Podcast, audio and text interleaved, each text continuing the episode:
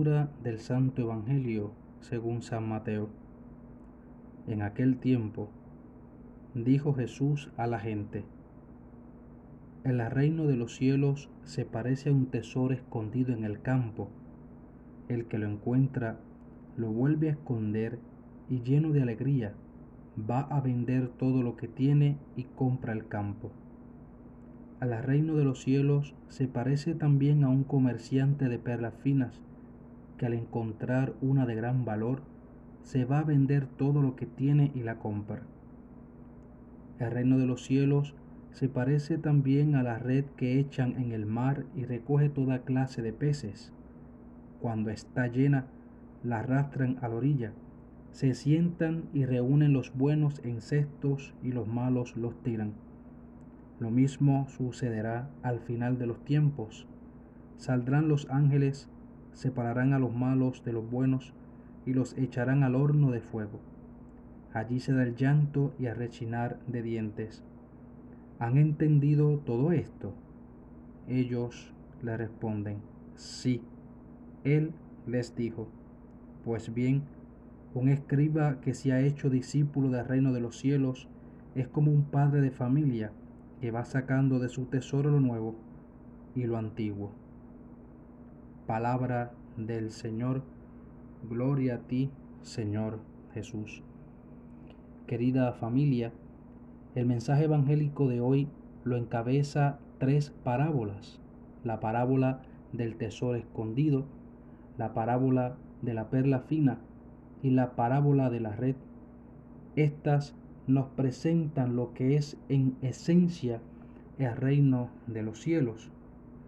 Las dos primeras parábolas encarecen el valor del reinado de Dios, el cual hay que sacrificar todos los demás valores para alcanzar ese reino.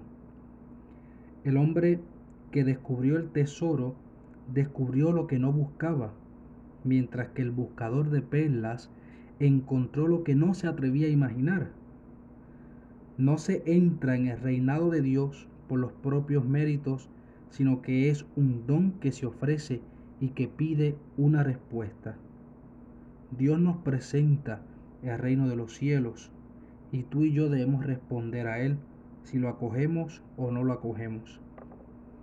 A los afortunados con el hallazgo del reino les queda por delante la labor de toda una vida la de ir subordinando todo, es decir, vender todas las posesiones a la causa del reino. El reino se convierte en el único valor absoluto para quien lo descubre. Es la mayor riqueza para el seguidor de Jesús. La parábola de la red insiste en el desenlace del reinado como nos los ha enseñado ya la parábola de la cizaña que hemos escuchado el domingo anterior. El fuego acabará con la cizaña y con los peces malos. Jesús no dudó en utilizar esta imagen que formaba parte de su cultura y que el evangelista Mateo quiso conservar. No intenta el Señor amenazar ni infundir terror, sino resaltar lo extraordinariamente importante que es el don que se nos ofrece y lo decisivo de la respuesta de la persona. La cuestión que nos podemos plantear a raíz de estas tres parábolas es la siguiente. ¿Estamos buscando nosotros algo? ¿Nos creemos de verdad que no hay un tesoro escondido o una perla preciosa? Dicho en otras palabras, queridos hermanos, estamos dispuestos a venderlo todo a cambio de ese tesoro o de esa perla. Estamos dispuestos a dejarlo todo por seguir a Jesús, que es en definitiva el reino de Dios. De nuestra sociedad se ha dicho muchas veces que vive en un tiempo de desencanto, de desilusión, eso lo vemos. Si hubo un tiempo en el que soñábamos con otro mundo, Hoy parece que a muchos la perspectiva se nos ha hecho más corta y no pensamos sino en cómo sobrevivir, en cómo ir tirando. Vivimos la vida sin sentido. Es como si hubiésemos descubierto que no hay nada por lo que valga la pena venderlo todo. Y de hecho, no estamos dispuestos a sacrificar nada de lo poco que tenemos. No estamos seguros de que exista ningún tesoro escondido ni ninguna perla preciosa. Y esto es triste. No estamos seguros de que valga la pena luchar por el reino de los cielos. ¿Qué reino es ese? Después de años de lucha y de esfuerzo, ¿qué hemos logrado? Nos hemos quedado decepcionados. No hay nada por lo que luchar. Dejémonos de sueños. Dejémonos de sueños. Así pensamos hoy. Pero Jesús nos sigue proponiendo un ideal absoluto. Por el reino de los cielos vale la pena dejarlo todo. Y nos preguntamos, ¿qué es todo? Todo es la seguridad económica, la buena fama, las expectativas de la familia. Dejarlo todo significa vivir al estilo de Jesús. Es tratar de actuar como Jesús lo haría, ser portadores y mensajeros del amor de Dios para con los pobres y necesitados de todo tipo. Dejarlo todo significa no guiarse por los criterios egoístas de este mundo.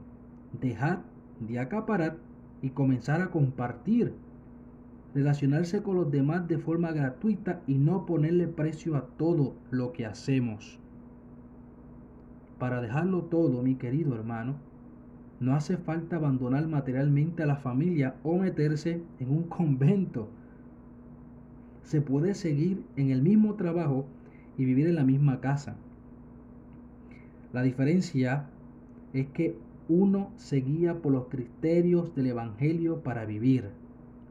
Entonces se empieza a ser ciudadano del cielo.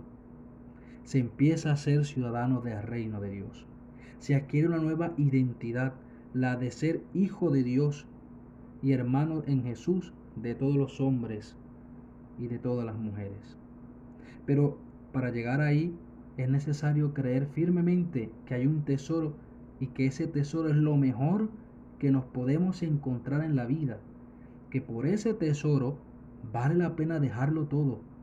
Que Dios nos dé discernimiento y sabiduría como a Salomón para conocer lo que es justo bueno y perfecto. Dios nos propone el reino de Dios. Jesús nos propone el reino de su Padre. Solo queda de nosotros dar una respuesta positiva a esa propuesta de Dios.